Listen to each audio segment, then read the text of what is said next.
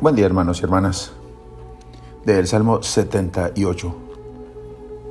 Este salmo tiene dos partes muy claras. El salmista presenta al Señor una queja por la triste situación de la nación. Oh Dios, los paganos han entrado en tu heredad, han profanado tu santuario y a Jerusalén la han dejado en ruinas. La segunda parte, que es la que se proclama en la liturgia de hoy, es una plegaria a Dios para que dé término a este estado de cosas. Invoca el salmista la riqueza inagotable de la misericordia de Dios. No recuerdes contra nosotros las culpas de nuestros padres, pero que venga tu amor a socorrernos.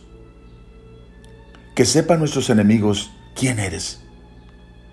Sálvanos y perdona nuestros pecados en atención a la gloria de tu nombre. Que no digan los paganos dónde está su Dios. Y entonces nosotros, tu pueblo, ovejas de tu rebaño, te daremos gracias siempre y de generación en generación te alabaremos. Llama la atención la petición del penúltimo versículo en este salmo. Paga a nuestros vecinos siete veces los insultos que te lanzan, Señor. Este sentimiento de venganza desmedida está todavía muy lejos del perdón de Cristo hasta 70 veces 7. Solo un Dios muriendo en la cruz puede enseñarnos a perdonar a nuestros enemigos. La meta moral del salmista está muy lejos de las alturas del cristianismo. De ahí su reacción humana e instintiva traducida en palabras airadas. El pueblo de Dios tiene todavía un largo camino de vida. Al final, pero todavía en el Antiguo Testamento, en Proverbios 25, 21, dice el Señor, si tu enemigo tiene hambre, dale de comer. Si tiene sed, dale de beber.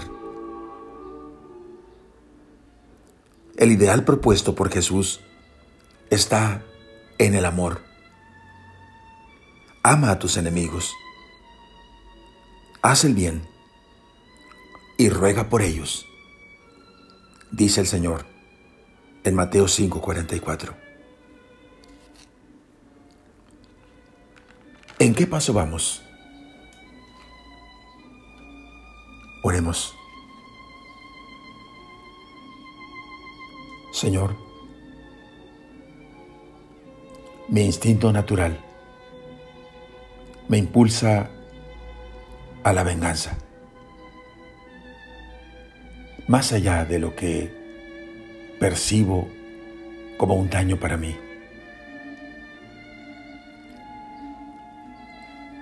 Pero tu voluntad y tu misericordia me enseñan un camino distinto,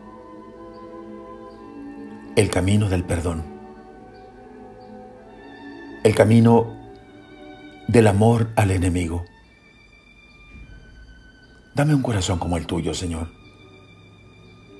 siempre listo y dispuesto a perdonar y amar. Amén. La bendición de Dios Todopoderoso, Padre, Hijo y Espíritu Santo, descienda sobre ustedes. Amén.